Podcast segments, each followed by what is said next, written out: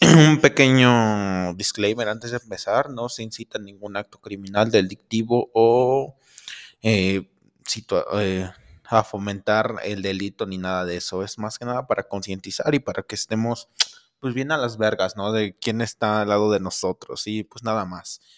Y pues no sé, ustedes díganme qué pedo si quieren seguir viendo más videos de la crónica. La neta es lo único que tengo planeado para subir, ya nada de videos de sustancias ni nada de eso, así que empezamos.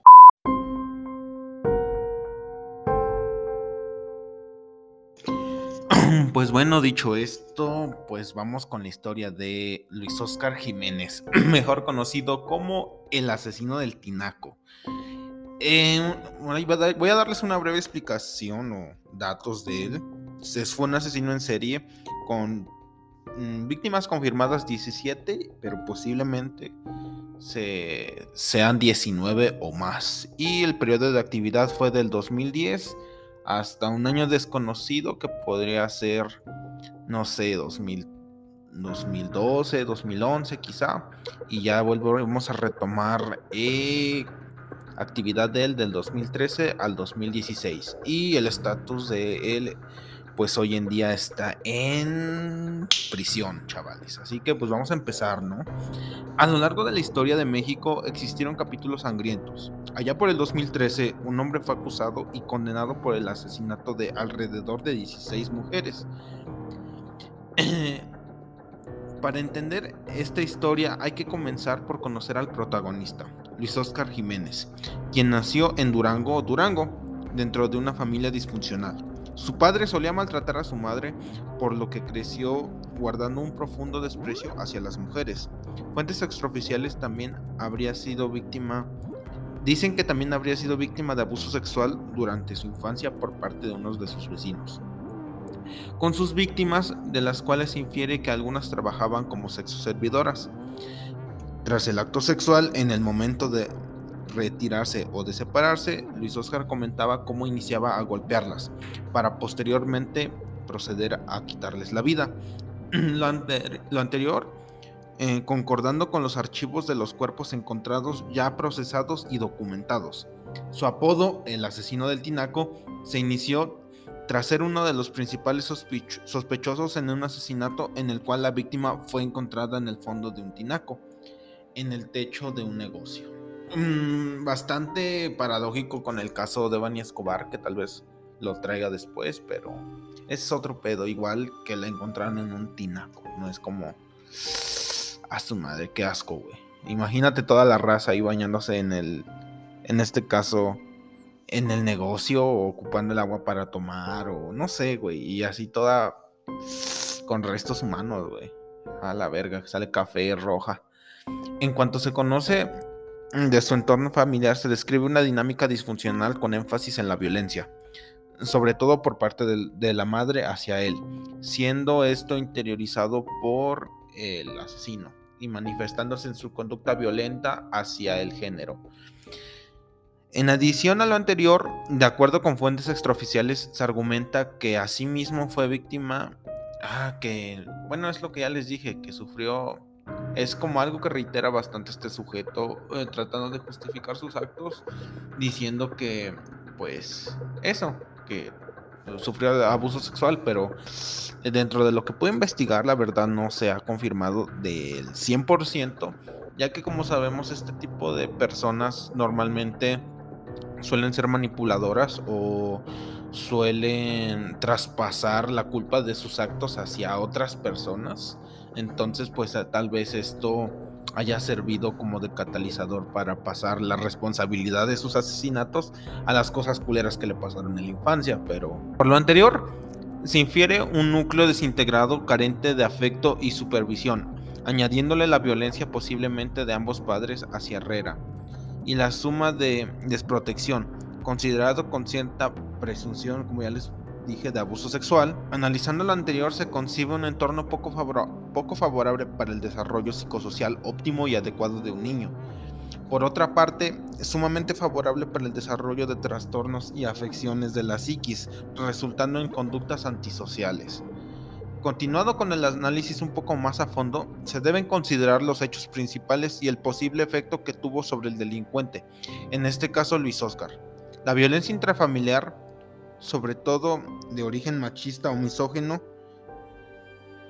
y lo que generan son eventos de alto potencial traumático para la mente de un infante y sistema emocional inmaduro de este mismo, resultando la evaluación de defensas sin que la supervisión no ya adecuada eh, son potenciales para el desarrollo de pues futuros trastornos, ¿no? Y, y pues comportamientos que pues mal enfocados pueden conducir a, los actos delictivos, ¿no? Sobre todo pues pues empiezan con pequeños robos, eh, golpeando a sus compañeros de escuela, varias cosas que poco a poco van escalando, que ya después es pues grafitear o robar, madrear a alguien porque sí, entonces ya está cabrón, ¿no?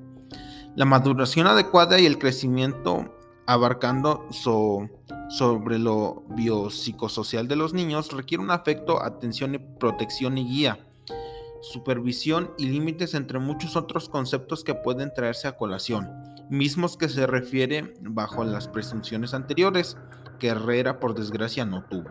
Por lo anterior, es importante considerar el posible hecho de que él mismo creció solo, con pésimos ejemplos de violencia y agresión hacia el género femenino, una figura masculina dominante y amenazante, y sin número de carencias con énfasis en la posible falta de límites derivadas de la deficiente atención y supervisión de sus padres. O sea, el único ejemplo que tenía pues era su papá golpeador, entonces pues, él iba a ir por el mismo camino lamentablemente, ya que no había otra otra persona que le enseñara a ver el mundo de diferente manera, pero es imposible si desde que naces estás viendo esa madre, ¿no?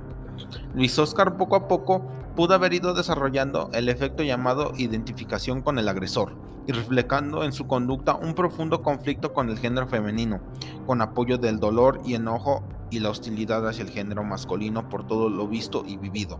Por otra parte, debe considerarse también el resentimiento profundo hacia su madre por la desprotección y la falta de afecto.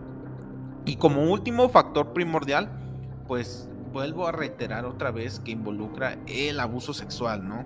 El quebrantamiento y la violación de todas las esferas del ser humano, ¿no? Un evento traumático capaz de causar el desbalance total del afectado, ocasionando crisis que de no ser atendidas correctamente pueden desencadenar un síndrome de estrés postraumático o desarrollar trastornos de la psiquis. Los factores en presunción enlistados y desarrollados en este en lo que les acabo de mencionar eh, son un combo de situaciones, eventos y características potenciales para el desarrollo de delincuentes, como ya les dije, ¿no?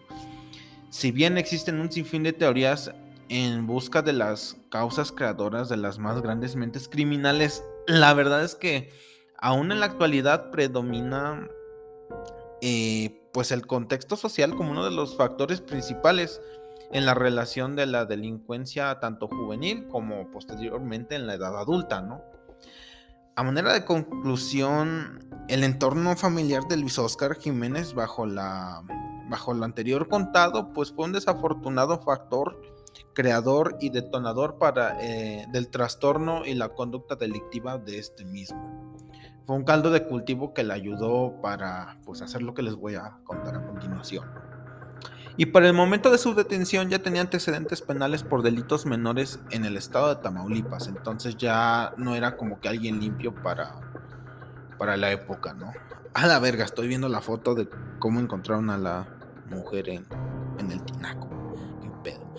El 30 de octubre del 2010 en las ciudades eh, de San Luis Potosí apareció el cadáver de María Atino García, una mujer de 29 años originaria de Aquismón, al anterior del tinaco, vacío en la azotea de una mueblería. Según el reporte, el cuerpo presentaba signos de estrangulamiento, pues las cervicales estaban rotas. En aquella ocasión, Luis Oscar fue detenido y presentado como el principal sospechoso del asesinato. Este se encontraba de vacaciones en la compañía de una mujer llamada Gloria, quien se habría identificado como su esposa y estuvieron hospedados en el Hotel San Cosme. Supuestamente la esposa de Luis Oscar Jiménez lo abandonó evento que pudo ser el factor estresante que lo llevara a matar, la noche del 29 de octubre se encontró a María Tino, en quien según sus declaraciones le ofreció sostener relaciones sexuales a cambio de dinero. Él acepta haberse acostado con ella, pero negó haberla asesinado. Y según declaraciones de la recepcionista del hotel, ella se retiró de este mismo esa noche. Luis Oscar terminó siendo liberado y habría sido abandonado por su esposa al día siguiente, como ya les dije. El evento puede ser eh, el factor principal que lo llevó a cometer ese acto el 29 de octubre, ¿no? Que se, pues, que se encontró con María Tino. Los asesinatos en serie comenzarían hasta el año 2013, ahora en el estado de Nuevo León. Las autoridades informados que, eh, eh, informaron que el modus operandi de Luis consistía en ganarse la confianza de sus víctimas, tras lo cual las llevaba a hoteles de paso donde sostenían relaciones sexuales con ellas. Era cuando ellas querían irse que éste se enfurecía y las agredía. Jiménez las incapacitaba y asesinaba estrangulándolas. Su última víctima, conocida era una mujer de 46 años llamada Rosa Griselda, residente de Apodaca, en Nuevo León. Su cuerpo fue encontrado y maniatado en un hotel del centro de Monterrey un 6 de mayo del 2016. Según declaraciones del propio Jiménez, ella le habría cobrado 200 pesos por sostener relaciones sexuales. Tras una hora juntos, ella decidió marcharse, lo que inició una discusión y él comenzó a golpearla hasta dejarla inconsciente. Luego la estranguló, ató de pies y manos. Pero, ¿cómo fue la captura del asesino del Tinaco? Luego del asesinato de Rosa Griselda, las autoridades em, periciales recabaron pruebas en el cuarto del hotel, dando como resultado que las huellas dactilares encontradas coincidan con las de Luis Oscar Jiménez.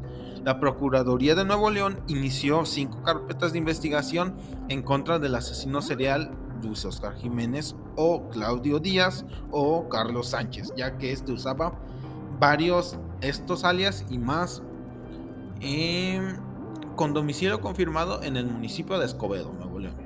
Con su detención, ya sabemos, confesó haber asesinado a 16 mujeres, indicando que la mayoría de sus víctimas sostuvo relaciones sexuales antes y después de matarlas. Y la historia del asesino del Tinaco, la verdad, me hubiera gustado desglosarles un poquito más qué onda con este sujeto, pero es lo que me estoy topando ahorita con las crónicas que están basadas en en casos de México, como lo han estado notando esta segunda temporada, todos los casos son mexicanos. Y el pedo de hacer esto es que lamentablemente toda la información es difusa, a medias, y pues lamentablemente todos lo, lo que trates de investigar pues es el mismo artículo copiado y pegado. Pero trate de pues investigar un poco más el trasfondo psicológico de este sujeto. Así que nada más, eh, gracias por escuchar y nos vemos.